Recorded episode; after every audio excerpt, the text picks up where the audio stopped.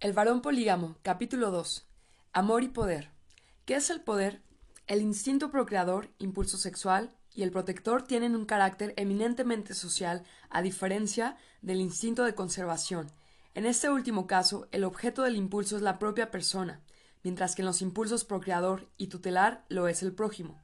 Ello significa que estos dos impulsos nos hacen depender de otros, o bien colocan a otros bajo nuestra tutela. Por consiguiente, ambos son la clave para el poder o la importancia. Poder equivale a constituirse en objetivo de los impulsos sociales ajenos sin pretender satisfacer los propios impulsos sociales con un semejante. Siendo así, ese semejante hará todo cuanto se le pida, Impotencia equivale a intentar o necesitar satisfacer los propios impulsos sociales con un semejante sin concentrar los impulsos sociales ajenos en uno mismo, con lo cual se hará todo cuanto solicite ese semejante. Cuando uno intente poner bajo su tutela a alguien, la cuestión variará según emplee uno o ambos impulsos sociales, es decir, le dominará parcial o totalmente, ejercerá un poder relativo o absoluto sobre él. Aquí estamos hablando del poder condicionado biológicamente. Más adelante nos referiremos al condicionamiento psicológico. Así, pues, si se quiere averiguar cuál de ambas personas ejerce poder sobre la otra, bastará con preguntarse cuál se halla en situación ventajosa para manipular el impulso sexual o protector de la otra. Lo mismo es aplicable a las relaciones entre grupos humanos, clases sociales, razas, comunidades religiosas, generaciones, estirpes, quienes quiera se encuentren en la posición inicial más provechosa, quienes quiera sepan atraer hacia sí los impulsos sociales de otros sin comprometerse, poseerán el poder. Puesto que entre los impulsos sociales más importantes figuran siempre el instinto sexual y el de protección, solo cabe plantear la cuestión del poder propiamente dicho en conexión con el sexo o la generación. El poder auténtico sobre otros puede tener objetos de pupilaje u objetos sexuales en el sentido del poderío político, el compañero sexual es también un objeto. Aparte de eso, todo cuanto calificamos como poderoso se sustenta con la autoridad, es decir, dominio físico. Yo obedeceré por obligación a quien tenga autoridad sobre mí, y serviré voluntariamente a quien ejerza poder sobre mí. Una persona adulta de mi propio sexo una clase social, una raza distinta o un grupo político solo puede ejercer una autoridad sobre mí, es decir, dominarme solamente cuando sea más fuerte. Por el contrario, es poderoso aquel con quien quiero o debo satisfacer mi impulso sexual o mi impulso protector. Aunque él fuera mil veces más débil, yo seguiré haciendo todo cuanto me pidiera. Así, pues, el poder de la faceta realmente interesante del dominio, la autoridad, es secundaria y mucho y mucho menos eficaz. ¿Quién tiene el poder? Si el impulso protector y el procreador poseen un valor determinativo para el poder y la impotencia, habrá tres bloques de poderío potencial entre los seres humanos. Inciso A. Niños, como objetos de pupilaje, ejercen poder sobre sus tutores, es decir, aquellos hombres y mujeres que se cuidan de ellos. B. Hombres, objetos sexuales, ejercen poder sobre aquellas mujeres que los desean y, sin embargo, son impotentes ante los niños solo pueden ejercer autoridad sobre los niños. C. Mujeres, objetos sexuales, ejercen poder sobre aquellos hombres que las desean y, sin embargo, son impotentes ante los niños. Solo pueden ejercer autoridad sobre los niños. Si nos atuviéramos a este esquema fundamental, ningún ser humano tendría poder absoluto sobre otros. Hombres y mujeres aprovecharían el impulso sexual para dominarse recíprocamente, mientras que los niños ejercerían un poder parcial sobre los padres mediante el impulso protector. Sin embargo, según hemos visto, el ser humano, a diferencia del animal, puede dominar sus impulsos y subordinarlos al raciocinio, es decir, como tiene posibilidades para manipular los impulsos propios o ajenos, suele adquirir más poder biológico del que le corresponde. He aquí las más importantes entre tales posibilidades de manipulación. A. Los objetos de pupilaje pueden acrecentar su poder sobre los protectores al ofrecerse, por añadidura, cual compañeros sexuales. B. Los compañeros sexuales pueden acrecentar su poder sobre las parejas al ofrecerse, además, cual objetos de pupilaje. C. Los compañeros sexuales pueden acrecentar su poder sobre la parte contraria al reprimir la propia sensualidad e imponer así a sus parejas una dependencia sexual unilateral. Presupongamos que la persecución del poder es una tendencia humana muy generalizada y que los tres bloques dominantes intentan incrementar su poder mediante la manipulación del impulso procreador y de la crianza. Pues bien, ¿cuál de esos tres grupos, niños, hombres, mujeres, se encontrará en condiciones más ventajosas para alcanzar tal objetivo? Los niños solo podrían acrecentar su poder teóricamente ofreciéndose a sus protectores como compañeros sexuales. Sin embargo, ello no será factible porque la sexualidad requiere madurez del sexo. Por consiguiente, los niños dominan únicamente a sus tutores valiéndose del impulso protector, con lo cual ese poder tiene unas limitaciones biológicas. Los hombres solo podrán acrecentar su poder teóricamente reprimiendo su propia sensualidad, por cuyo medio impondrían una dependencia sexual unilateral a las mujeres, pero como son casi siempre superiores física y mentalmente a sus compañeras, consiguen muy raras veces activar en beneficio suyo el impulso protector de éstas. Por tanto, el poder absoluto de los hombres sobre las mujeres tiene lugar tan solo en casos excepcionales. Las mujeres solo podrán acrecentar su poder teóricamente reprimiendo su propia sensualidad, por cuyo medio impondrían una dependencia sexual unilateral a los hombres, pero como son casi siempre inferiores física y mentalmente a sus compañeros, pueden atraer hacia sí el impulso protector masculino. Por tanto, ellas son las únicas personas en condiciones favorables para ofrecerse a otros como objetos de pupilaje y compañías sexuales, como seres subordinados y polarizantes. Asimismo, representan el único de los tres bloques dominantes con posibilidades para dominar totalmente a otro, el masculino. Mientras todos los seres humanos se afanan por acaparar poder, será absurdo suponer que las mujeres renunciasen mansamente a tal oportunidad. El poder del más débil. Según dijimos, un objeto de pupilaje debe ser inferior y similar. Así, pues, cuando una mujer pretenda ganar los privilegios inherentes al objeto de pupilaje, solo podrá conseguirlos si se cumplen las dos premisas siguientes. Necesita ser más débil que el hombre cuya protección persigue y, también, debe tener menos inteligencia, cuando no se dan tales premisas, será preciso simularlas, por lo menos. La otra condición, similitud física con el protector, es inalcanzable para la mujer. Por tanto, ésta deberá ofrecerse al hombre elegido cual una especie de niño ficticio, como un objeto incompleto de pupilaje. Ello significa que procurará convertirse en objeto de altruismo masculino.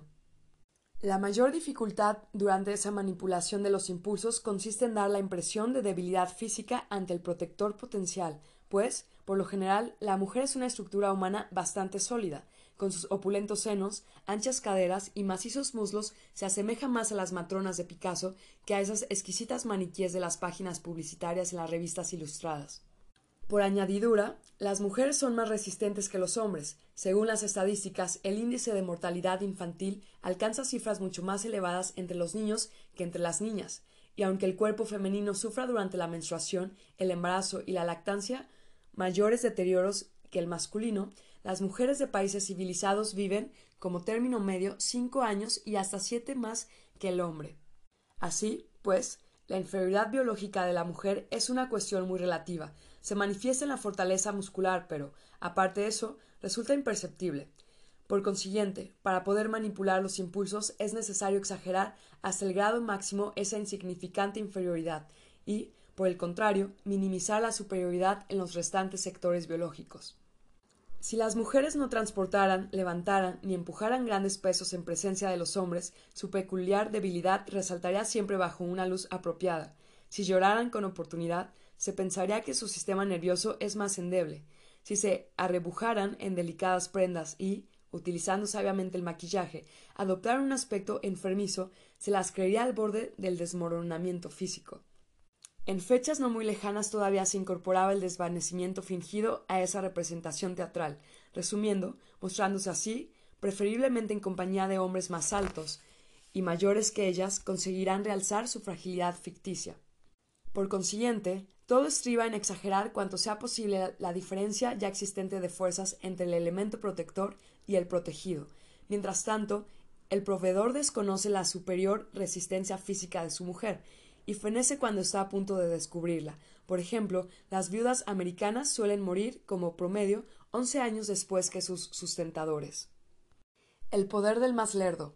Ahora bien, la mayor sinecura de una mujer en esa pugna por gobernar el impulso protector masculino es su inferioridad intelectual. La diferencia muscular no bastaría nunca por sí sola para convertir a una mujer determinada en objeto de pupilaje de un hombre determinado aunque se esforzara lo indecible, conseguiría, si acaso, aparecer ante él tan desvalida como un chino ante un sueco. Y eso no es suficiente, ni mucho menos, para proporcionar a una persona adulta los privilegios propios de un niño. Una mujer solo resultará irresistible cuando sea más débil que su marido y, por añadidura, menos inteligente. Así, pues, una mujer dispuesta a dejarse alimentar deberá procurar, ante todo, no aparentar inteligencia. Si posee tales dotes y las deja entrever por descuido, le convendrá ocultarlas, al menos mientras el marido no haya legalizado de puño y letra sus designios abastecedores. Ello resulta sobremanera ventajoso, puesto que la exhibición de torpeza, contrariamente a la inteligencia, no cuesta esfuerzo alguno. Uno no se hace lerdo, uno permanece lerdo. Según se ha demostrado al nivel de la ciencia contemporánea, el hombre sano y la mujer sana, sean pobres o ricos, negros o blancos, nacen con idénticas facultades intelectivas. El desarrollo de tales facultades puede paralizarse por falta de estímulo o por una competencia insuficiente. El primer caso es una consecuencia de la pobreza y tiene lugar entre las clases sociales menos favorecidas. El segundo es consecuencia del lujo y tiene lugar entre las mujeres. El matrimonio significa siempre que el marido debe sustentar a la esposa, y como casi todas las mujeres ponen sus miras, incluso antes de la pubertad, en una futura solución matrimonial, quedan al margen de toda competencia desde un principio. Ellas saben que más adelante no necesitarán hacer nada, y, por tanto, tampoco aprenden nada. No obstante, las mujeres de tiempos pretéritos eran más propensas todavía que las coetáneas al cultivo de su inferioridad intelectiva. Como casi todas las tareas extradomésticas requerían a un gran esfuerzo físico, pues se vivía aún de la casa, se solventaban los litigios con la espada y cada cual se construía su propia vivienda, es lógico inferir que fuera el hombre y no la mujer quien compitiera y se viera obligado a desarrollar su intelecto mediante la experiencia. La mujer estaba ligada al hogar, la prole era numerosa, no había ninguna posibilidad de controlar la natalidad y por tanto una mujer estaba encinta durante la mayor parte de su vida y, en definitiva, resultaba casi imposible confundir las misiones laborales de hombres y mujeres. Pero esa situación ha evolucionado lo suyo de entonces acá. En los países industrializados son ya muy escasas las tareas que precisan un rendimiento físico inaccesible para la mujer. Se regulan o evitan los embarazos, con el consiguiente empequeñecimiento de la familia, y los hombres pueden atender también al lactante desde el invento de la leche materna artificial. Dicho con otras palabras, hoy día cualquier mujer puede alimentar a su marido e hijos, tal como se cuida a un hombre de su esposa y prole, y competir en muchos campos con otros proveedores hasta el punto de posibilitar la equiparación entre ambos sexos. Los dos o tres embarazos sufridos como promedio por una mujer según rezan las estadísticas no comportan inconveniente alguno, solo significan que deberá interrumpir sus actividades sustentadoras durante cuatro semanas aproximadamente, dos o tres veces en su vida. No justifican siquiera la necesidad de ahorrarle el servicio militar. A decir verdad, hombres y mujeres podrían compartir prácticamente todos los cometidos de nuestro tiempo. Siendo así, cuando una mujer quiere conservar la inferioridad intelectual y, por ende, estar más necesitada de protección que su compañero, lo cual suele ser el caso, evidentemente, debe recurrir a un ardid. Como no puede enfrentarse con el hombre y decirle sin rodeos que, por ser él más fuerte, le corresponde sentarse cada día ante el escritorio para mantenerla, procura educarlo de tal forma que jamás se le ocurra invertir esos términos colocándola a ella ante el escritorio para mantenerlo. Un hombre auténtico alecciona a su hijo es el que cuida de esposa e hijos, entre comillas. Como los hombres no son educadores de la progenie, les resulta imposible tomarse el desquite e inculcar todo lo contrario a sus hijas, de ahí que las hijas sigan siendo más lerdas que los hijos. El único intento realizado para proporcionar trabajo extradoméstico a las mujeres y promover así su desarrollo intelectivo proviene de las feministas. Una mujer auténtica, dicen estas al auditorio femenino, debe propulsar su propia evolución, y solo podrá hacerlo cuando trabaje fuera de casa como el hombre. Pero esta treta es demasiado burda para que las mujeres se dejen convencer, porque las mujeres son, sin duda, bobaliconas, aunque no tanto como suponen las feministas. Trabajar, a semejanza de los hombres, será trabajar con la finalidad de procurar el sustento para toda una familia. Ahora bien, ambos compañeros no pueden trabajar simultáneamente. Cuando llegan los niños, ha de hacerlo él o ella, hasta esas fechas, las mujeres han evitado siempre con éxito que sea ella, aun cuando se les venga dando acceso a todas las profesiones desde hace medio siglo. Se conocen hasta ahora muy pocos hogares en donde una mujer haya optado por dedicar toda su vida a procurar sustento para un marido sano y la progenie. Cuando una mujer decide trabajar hoy en día, lo hace dejándose guiar por una de estas tres motivaciones. Es soltera o, si está casada, su marido no gana lo suficiente, o simplemente desea distraerse un poco, relacionarse con la gente. Y, como en cada caso, llega raras veces a una auténtica competencia, su inferioridad intelectiva se mantiene intacta. El hecho de que casi todas las mujeres profesionales ocupan cargos subalternos no es imputable a la opresión del sexo femenino por el masculino, sino a la ociosidad de tantas mujeres que solo quieren trabajar temporalmente y, por consiguiente, aceptan si acaso un adiestramiento preliminar deficiente cuando no rechazan toda instrucción. Nadie confía gustoso cargos de responsabilidad a mujeres que solo conceptúan su profesión cual un intermezzo entre los años escolares y el matrimonio, esto es también aplicable a quienes entienden la actividad profesional como un hobby, porque no necesitan el dinero. En tales casos, sus colegas masculinos son más fiables, pues, para ellos, la cuestión reviste mucha seriedad. Desde luego, ese lamentable cuadro perjudica a las escasas mujeres laboriosas, pero aquí la culpa no es de los hombres, sino de la gran masa femenina. ¿Cómo puede saber un empresario que se halla ante uno de esos casos excepcionales una mujer que ejerce seriamente su profesión y no se propone abandonarla a la primera oportunidad? Aunque aquellos viejos tiempos pasaron hace mucho a la historia, el monopolio de pechos y vagina sigue permitiendo que la mujer elija como le plazca su nivel intelectual. Una mujer es lerda porque quiere serlo, un hombre es inteligente porque necesita serlo. Dicho de otra forma, una mujer es un hombre que no necesita ser hombre, un hombre es una mujer que no puede ser mujer. Si los hombres poseyeran la misma facilidad que las mujeres para tomar determinaciones, continuarían siendo tan lerdos como ellas. Algunos hombres desconocen ese nexo entre causas y efectos y desprecian a las mujeres por su torpeza. Eso es incomprensible. Pues, ¿acaso deben confesarse que ellos mismos tienen múltiples aplicaciones simplemente porque se los puede utilizar o bien prescindir por completo de su aportación? A la mujer le beneficia en el curso de sus manipulaciones que la torpeza no represente una ofensa para ella, pues podría ser inteligente si lo quisiera. He aquí una clara demostración. La mujer no se esfuerza por encubrir su inferioridad intelectiva, sino que incluso alardea de ella para atraer hacia sí el impulso protector del hombre. Solo a las mujeres con una excepcional escala de valores masculinos les resulta imposible soportar que se las tenga por innecesarias. Ahora bien, tales mujeres son casos excepcionales, pues, sin duda, deben de haber sido educadas por sus padres, es decir, deben de haber tenido una madre que se habrá ocupado de sustentar durante diez años como mínimo a su esposo e hijos. La pareja ideal. El ser objeto de pupilaje de un hombre significa confiarse a sus cuidados. Significa seguridad material. El ser compañía sexual de un hombre significa hacerse codiciar por él. Significa sensualidad. Partiendo de ahí, considerando que casi todas las mujeres eligen hombres superiores a ellas, parece permisible hacer este acerto. La mujer aprecia la seguridad más que la sensualidad y atribuye más importancia al altruismo de su marido que al amor. Quizás sea una casualidad que las mujeres prefieran tratar con hombres superiores a ellas por su estatura y fortaleza, pues casi todos los hombres son algo más altos y fuertes que casi todas las mujeres. Asimismo, podría ser casual que las mujeres prefieran tratar con hombres superiores a ellas en conocimientos, pues casi todos los hombres necesitan saber más que casi todas las mujeres, porque así lo exige la lucha por la existencia, una pugna en donde no suele participar la mujer.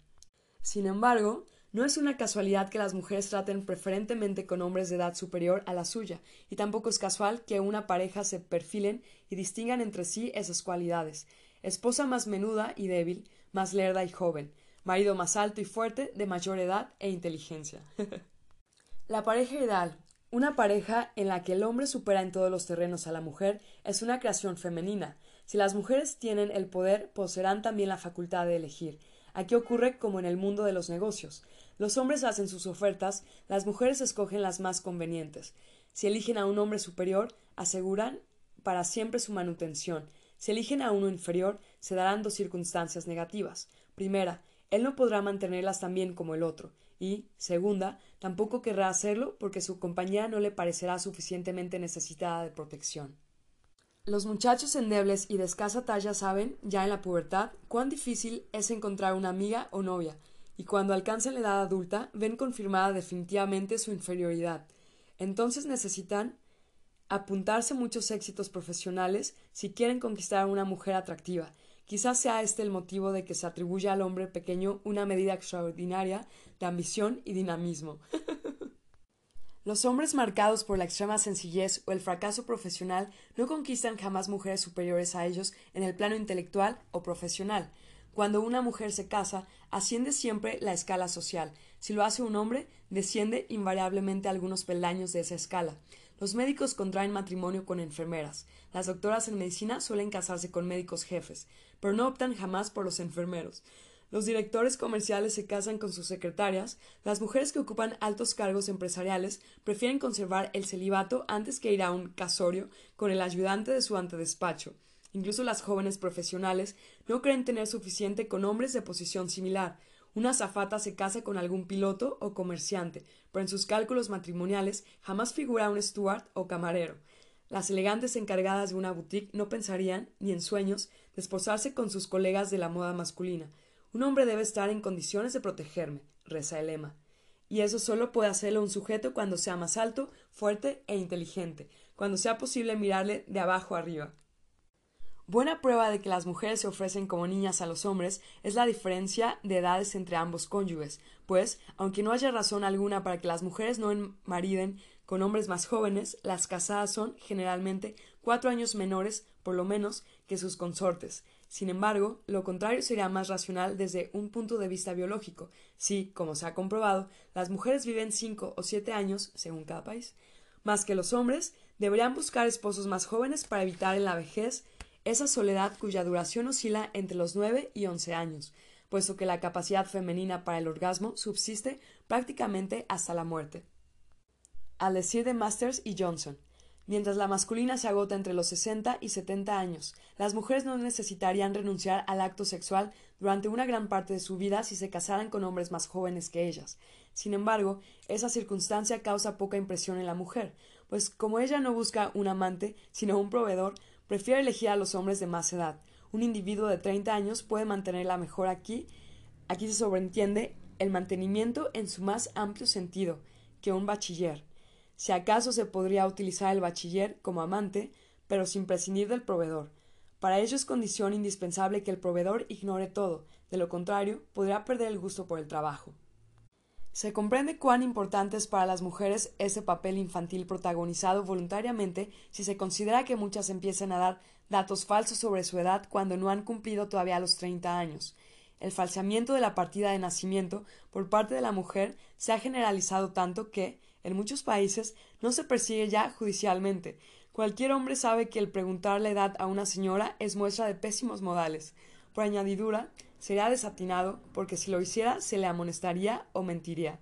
Muchas empresas comerciales acostumbran publicar listas con los cumpleaños de cada colaborador, para que todo el mundo pueda felicitar al interesado cuando llegue el momento. Pues bien, en el caso de las empleadas, se suele indicar el día y el mes, pero se sustituye el año por tres puntos. Naturalmente, aquí hay lugar también para otra explicación. Una sociedad inmisericordia, dicen las feministas, impone esa maniobra a las mujeres.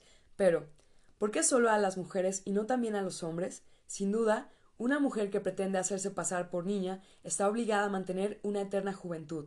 Si se afana por rejuvenecerse y mostrar así la juventud ante los hombres cual la más valiosa cualidad femenina, no acatará un dictado implacable de la sociedad, sino que, más bien, desacreditará a aquellas mujeres de mayor edad o de apariencia similar que, en definitiva, constituyen una parte nada despreciable de esta sociedad nuestra. El hecho adicional de que una actitud semejante desprestigia a su propio sexo merece tan solo una observación marginal. Eso no le preocupa, pues si a las mujeres les importa muy poco el ser conceptuadas cual inferiores mentales entre los hombres, aún les importa menos figurar como insinceras. En su escala de valores, la sinceridad ocupa un peldaño ínfimo, justamente el asignado a la inteligencia. Aquí solo interesa hacerse pasar por desvalidas, pues el desvalecimiento es una propiedad que activa como ninguna otra el impulso protector masculino. Las mujeres no tienen pundonor ni lamentan esa carencia. La adopción. En contraste con los hijos naturales de cuya protección se ocupa uno espontáneamente, las mujeres son tan solo objetos incompletos de pupilaje. El hombre las protege fundándose en un conocimiento superior. Primero necesita tener la certidumbre de hallarse ante un ser indefenso. Por consiguiente, toda mujer debe competir con cualquier otro objeto incompleto de pupilaje, huérfanos, enfermos, ancianos, alienados, menesterosos, cachorros y gatos extraviados están mucho más necesitados de amparo que las mujeres. Por ello, el problema primordial consiste en apartar todo lo posible al hombre de esos objetos desamparados para hacerle satisfacer exclusivamente con las mujeres su ávido impulso protector. Ello no es tan difícil como pudiera parecer a primera vista. Según suele decirse, casi todos los seres humanos practican el altruismo cuando media una recompensa, bien sea dinero, prestigio social, un remedio a su soledad o vida eterna. Cuando las mujeres proponen una interesante retribución a cambio del amparo solicitado, pueden contar sobre seguro con el altruismo masculino. Y eso es precisamente lo que hacen. Son los únicos objetos incompletos de pupilaje en condiciones de satisfacer el segundo impulso social del hombre, el instinto sexual. Según cree el sujeto masculino, dicha retribución eclipsa todas las recompensas imaginables. Ahora bien, una mujer que se ofrezca sin rodeos como objeto incompleto de pupilaje no podrá ser nunca una compañera sexual completa, pues, aun siendo parte complementaria de su consorte, le faltará el nivel intelectual necesario para desempeñar cabalmente semejante función. Pero como un hombre encuentra raras veces la compañía sexual perfecta, una mujer del mismo nivel intelectual y de apariencia muy femenina, no tiene opción alguna. Si no quiere quedarse con las manos vacías, deberá aceptar el altruismo en lugar del amor filial y el amor juicioso en lugar del sexual. Para conservar algo, aun cuando sea poco, se conformará con una simulación, objeto de pupilaje y compañera sexual a medias, mitad niña y mitad mujer.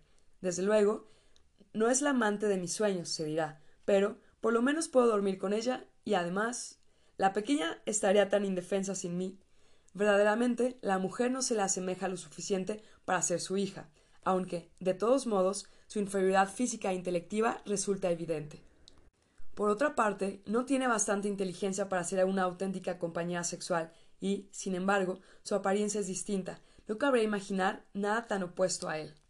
Expliquémoslo con otras palabras. El hombre prefiere representar un papel paternal improcedente respecto a una persona adulta cuyo cuerpo le sirva ocasionalmente para calmar su apetito sexual antes que renunciar por completo a la satisfacción de los dos impulsos sociales más importantes.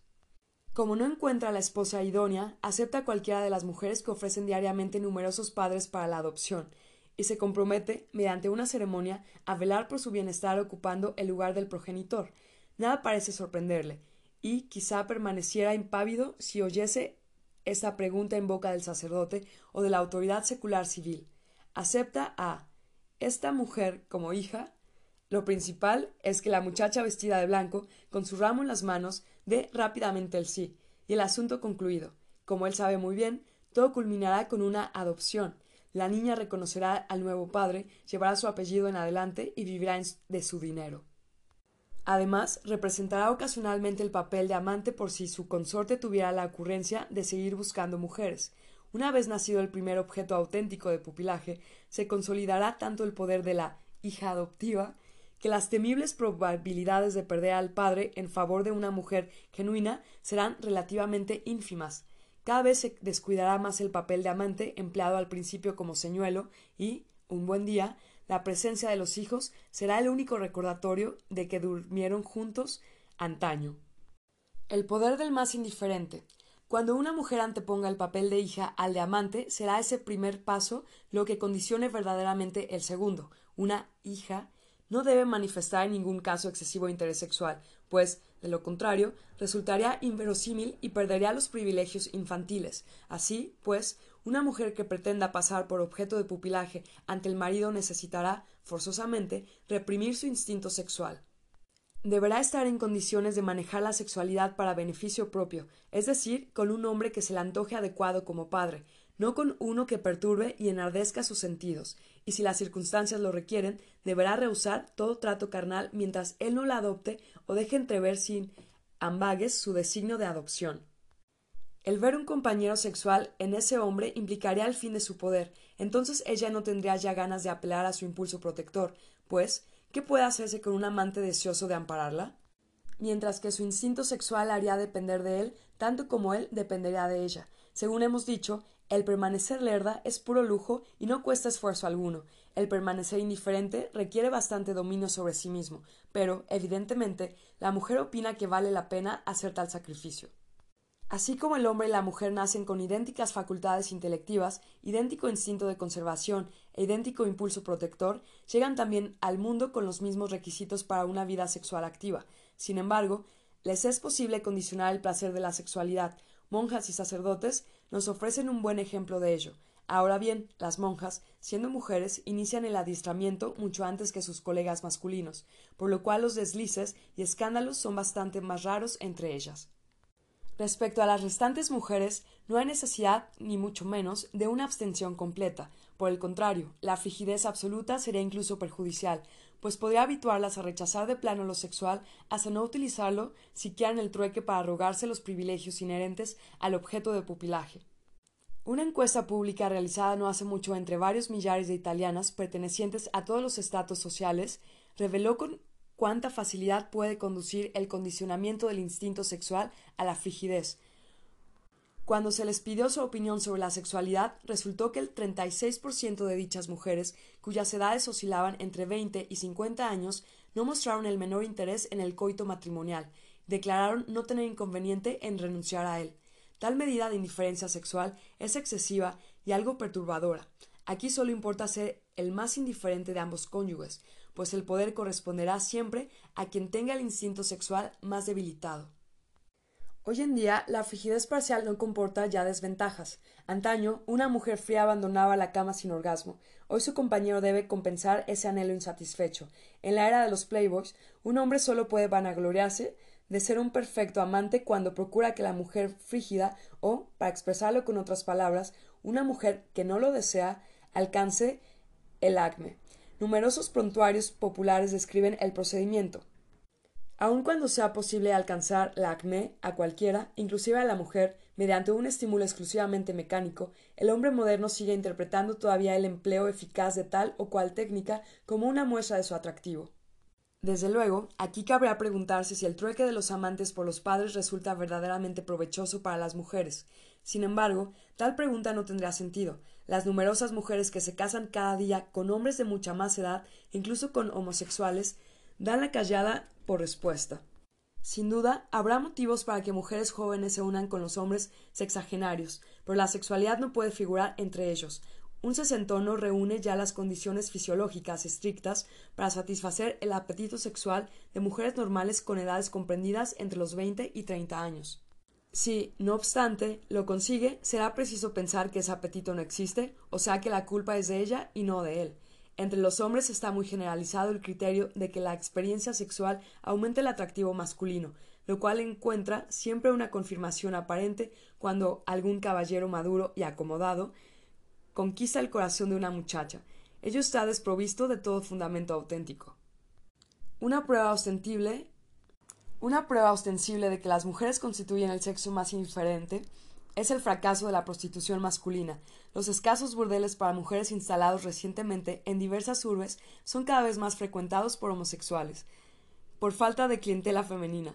Ello no significa, claro está, que no haya mujeres tan interesadas en el sexo como un hombre corriente. Sin embargo, esas mujeres encuentran ofertas por doquier, no necesitan visitar el burdel, viven prácticamente en él. Ahora las feministas afirman que la mujer burguesa no acude al burdel porque le da vergüenza, pero hasta ahora es precisamente la mujer burguesa quien se ha avergonzado menos cuando se trata de satisfacer sus deseos. Bástenos recordar las numerosas mujeres de los estamentos sociales medio y superior que corretean por esas callejas arrebujadas en confortables abrigos cuyas pieles han sido obtenidas de una forma bárbara. Los periódicos informan invariablemente cada año sobre las tremendas matanzas de focas. El codiciado astracán de garras se confecciona con las pieles de corderos no natos caracul, es decir, mediante el brutal procedimiento de provocar el aborto en la oveja preñada, se cometen tales atentados por docenas para elaborar un solo abrigo.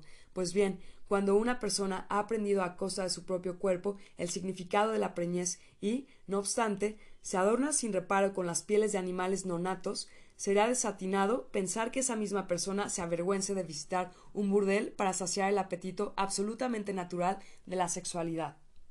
igual de incongruentes que todos los disque vida que matan animales toda su vida.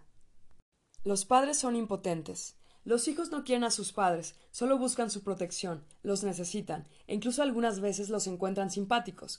Cuando el padre y la madre saben dar a la satisfacción de su impulso protector la aureola de la abnegación, llegan a disfrutar del remordimiento y el agradecimiento filial.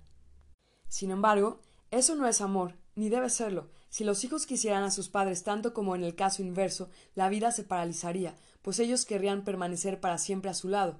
Por regla general, el hijo abandona lo antes posible a los padres y busca su propio objeto de pupilaje. Muchos hijos no retornan nunca más y, si lo hacen, es para cumplir alguna obligación ineludible.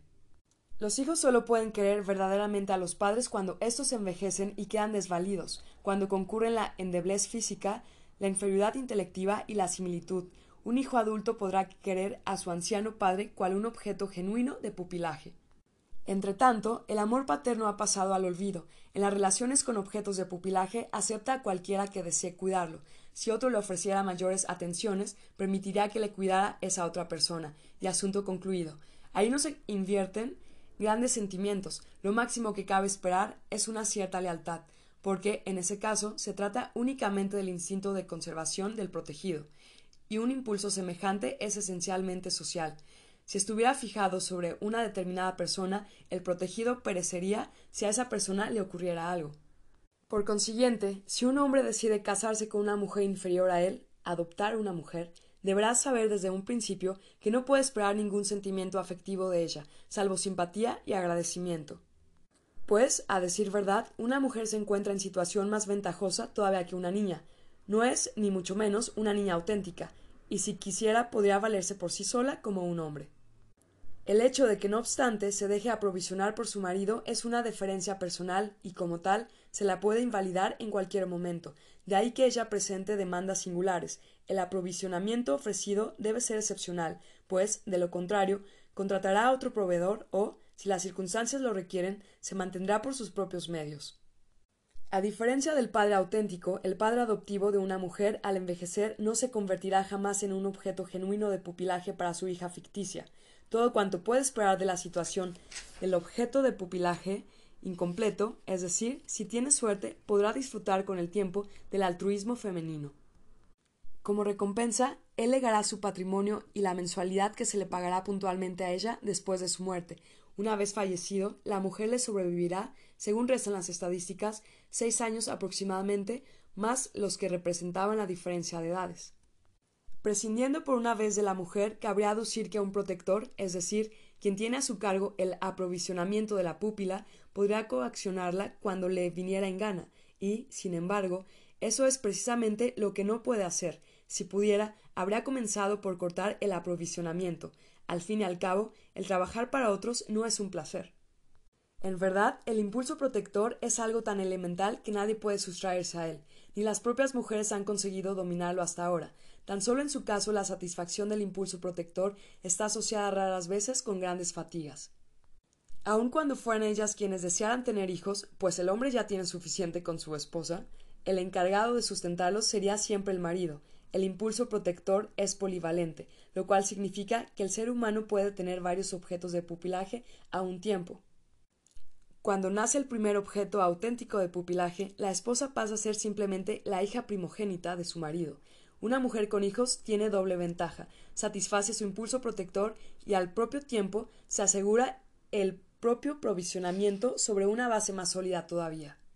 Siendo madre de auténticos objetos de pupilaje, es preciso abastecerla, aunque ya no parezca tan indefensa como debería requerirlo ese papel.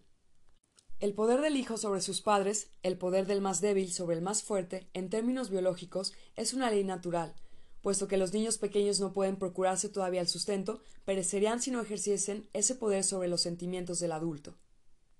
Es muy natural que los padres se precipiten hacia casas en llamas o se arrojen a ríos de corriente violenta si sus hijos se hallan en peligro. Asimismo se ha hecho natural que los hombres vayan a las guerras por sus mujeres, pues el hombre que representa el papel de padre con su esposa es impotente ante ella.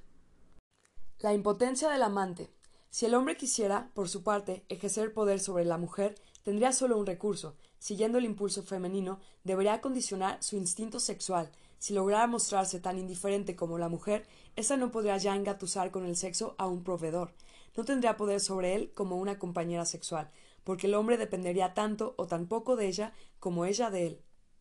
Si los hombres practicaran provisionalmente la abstinencia, conseguirían incluso normalizar hasta cierto punto el instinto sexual femenino, y, entonces, quizás algún día las mujeres los condicionarán tanto como ocurre hoy a la inversa. Desde luego, el hombre aún no ejercería un poder absoluto sobre la mujer, pues sólo sería su objeto de pupilaje en casos muy excepcionales, pero sí se aproximaría considerablemente a la equiparación. Sin embargo, los hombres han capitulado de antemano frente a la desorbitada indiferencia femenina, o, por lo menos, nos da esa impresión. Verdaderamente, no puede decirse que las mujeres tengan reparos en hacer pública su frigidez. Antaño solían declarar los hombres quieren siempre lo mismo, lo que equivalía a decir que ellas no le atribuían valor alguno, sino, más bien, lo despreciaban. Hoy todavía son más explícitas. Los combativos periódicos feministas hacen entusiásticos panegíricos de ciertos científicos como si fueran astros cinematográficos. Estos han demostrado que las mujeres pueden tener hasta 50 orgasmos diarios y los hombres solo 5 como promedio, que las mujeres alcanzan fácilmente la acme a los 90 años, mientras que los hombres exagenarios encuentran grandes dificultades para lograrlo. Semejantes noticias aterrarían a cualquier ser humano con una libido normal, es así como si se anunciara el racionamiento del agua potable o del oxígeno respirable, pero las mujeres solo ven en ello un triunfo adicional del principio femenino. Hoy prospera en los Estados Unidos un movimiento que ha inscrito sobre sus banderas el lema del separatismo sexual. Según parece, las mujeres infunden ánimos unas a otras con objeto de no tolerar nunca más el humillante coito. No es casual que la licitrata perteneciera al sexo femenino. Un hombre habría renunciado apenas realizado el primer intento. Para Lisistrata, aquello significó tan solo el endurecimiento pasajero de un chantaje practicado cada día, la renuncia a toda sexualidad, sobre todo cuando favorece una causa justa, no representa ningún sacrificio para las mujeres. Ante una argumentación tan contundente, cualquier hombre razonable comprenderá que, pese a los mejores propósitos para dominar su líbido, no podrá llegar jamás tan lejos como una mujer corriente puesto que le resulta tan difícil alcanzar la libertad total, opta por la esclavitud total en lo sucesivo y agrega, como si tal cosa, la impotencia del amante a la del padre. Puesto que no puede dominar a su mujer, la coloca inmediatamente sobre un pedestal y le implora clemencia de una forma desenfrenada. Ciertamente, a veces logra satisfacer, según veremos más adelante, sus dos impulsos sociales más importantes con dos mujeres distintas, y repartir así su dependencia entre dos personas, pero ambas son femeninas, por tanto, seguirá dependiendo unilateralmente de la mujer en sí del sexo femenino. Para salvar su dignidad, ha dado al hecho de que él persigue a la mujer, y ésta, sin embargo, lo acecha raras veces, una denominación halagadora con arreglo a su escala de valores, agresividad masculina. La agresividad masculina consiste en hacer una propuesta de ayuntamiento carnal a la mujer codiciada y esperar pacientemente hasta que ésta responda con un sí o un no rotundo. Los hombres hábiles y discretos pueden acrecentar sus probabilidades mediante la dispersión. Si presentan simultáneamente su proposición a varias mujeres, será mucho mayor la posibilidad de una respuesta positiva si las circunstancias lo permiten. Los hombres partidarios de tal método se hacen famosos como individuos particularmente agresivos. Ellos mismos se han vedado la verdadera agresividad, violación de la mujer, por los conductos legales. El desorbitado entusiasmo femenino, a veces casi histérico, ante las personificaciones del sexo masculino, digamos famosos actores o cantantes, parece desmentir todo lo dicho, y, sin embargo, esos símbolos del sexo masculino tienen siempre un denominador común, su inasequibilidad para las mujeres que los codician. Aquí sí se puede dar rienda suelta a la libido, pues no hay el menor riesgo de que la concupiscencia tenga consecuencias negativas. Los hombres asequibles son objeto de un examen minucioso e inmediato para calibrar sus aptitudes como padres adoptivos, aun cuando ese periodo de prueba tenga lugar con creciente frecuencia bajo la socapa de un apasionado idilio. Al soltero bien parecido y codiciable, cuyos esfuerzos para salvarse de las manifiestas ofertas resultan evidentes, le va bastante mejor, aunque solo aparentemente. Desde luego, se acuesta con más mujeres y consigue llevarlas a la cama antes que muchos otros. Ahora bien, cuando no hace una oferta de adopción en el tiempo más breve posible, pierde todas esas oportunidades para beneficio de los competidores y prohijadores potenciales. El gran consumo de compañías sexuales que se atribuye a tales hombres tiene una causa primordial. Ninguna se queda mucho tiempo con ellos, sobre todo las mujeres realmente deseables, es decir, aquellas con medios suficientes para escoger no pierden el tiempo. Tan pronto como se aseguran de que tal o cual hombre no las adoptará jamás, levantan el campo y se deslizan bajo la sábana de un proveedor que no solo busca su propio placer, sino que la quiere de verdad. Asimismo, el himeneo sin certificado de matrimonio es casi siempre una adopción. La única diferencia consiste en que la protegida conserva su propio apellido, al menos por algún tiempo. Justamente esta forma cada vez más popular de la planificación familiar evidencia el poder femenino. La mujer ha comprendido, al fin, que no es necesario, ni mucho menos, proporcionar una base jurídica a los designios del provisor.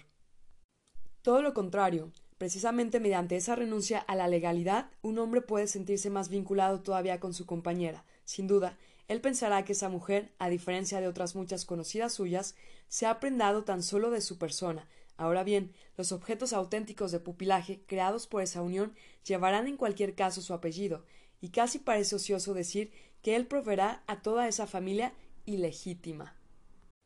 El sexo más débil es el más fuerte. El instinto sexual y el impulso protector constituyen la base de aquellas estructuras cuyo poder tenga un origen biológico. Quien necesite de otra persona, ame, para satisfacer uno o ambos impulsos, caerá en la dependencia. Quien pueda atraer hacia sí las demandas de otro respecto a la susodicha satisfacción, quien sea amado, ejercerá poder sobre ese otro. El poder es la capacidad para convertirse unilateralmente en objeto de amor de otro ser. Como ya hemos visto, solo el sexo femenino está capacitado para convertirse en objeto de los impulsos masculinos sin tener que satisfacer sus propios impulsos con hombres.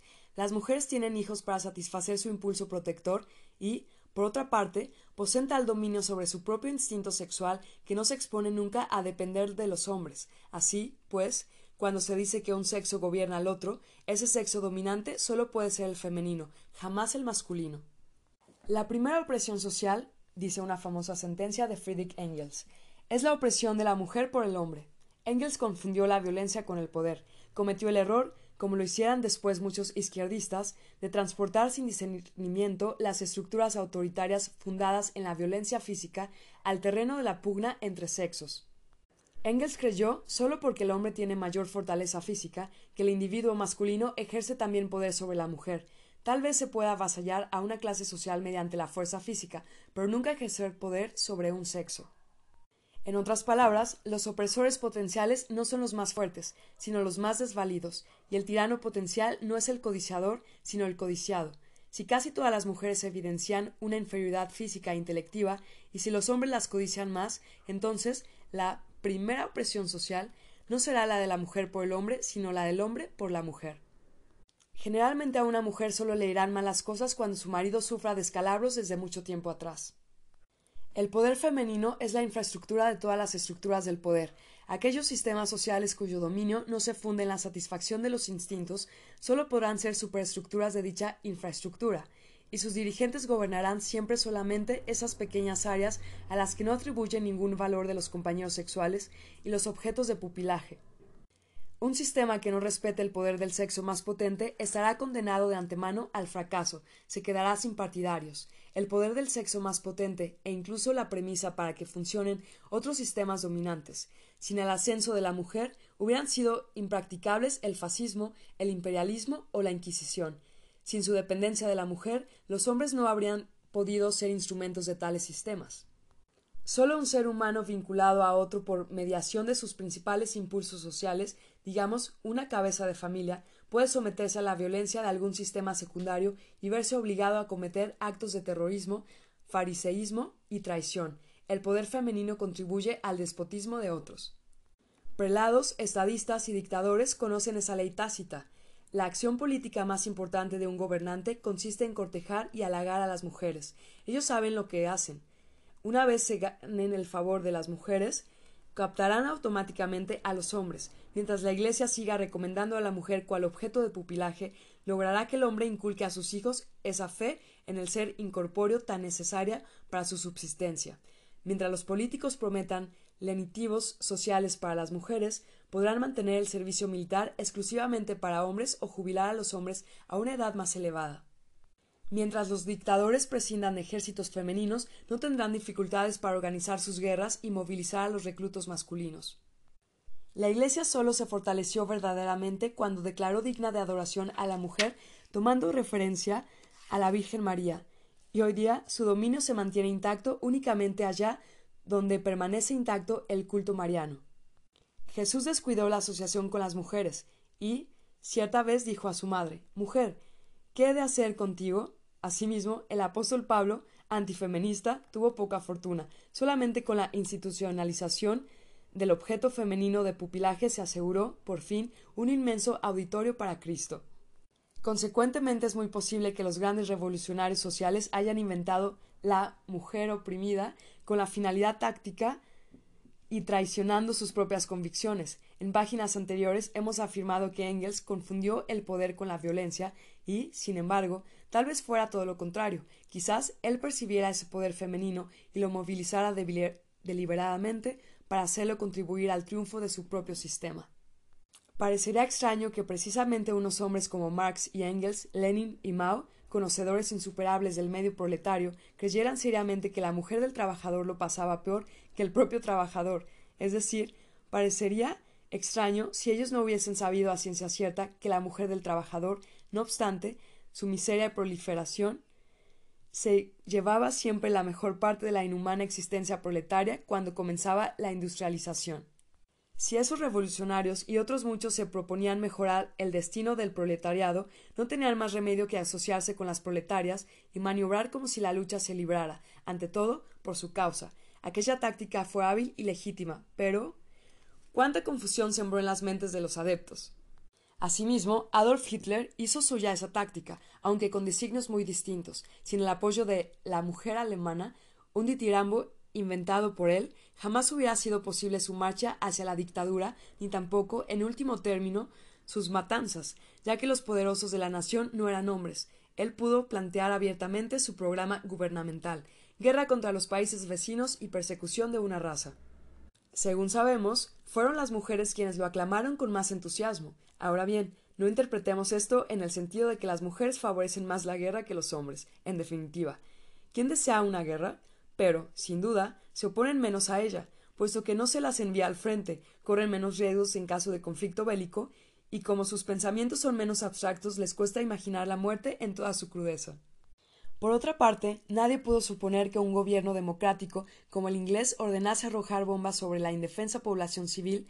Demostrablemente, los bombardeos de las ciudades no tuvieron utilidad alguna. Tan solo el aniquilamiento sistemático de las instalaciones industriales puso fin a la guerra, e hiciera matar a medio millón largo de mujeres y niños, pero los bombarderos británicos fueron pilotados por hombres, y quizás estribar ahí el motivo de que las inglesas no mostraran excesiva preocupación. Asimismo, en el país de las sufragistas se luchó sin duda por el derecho electoral de la mujer, mas no por la participación laboral femenina en las industrias de guerra.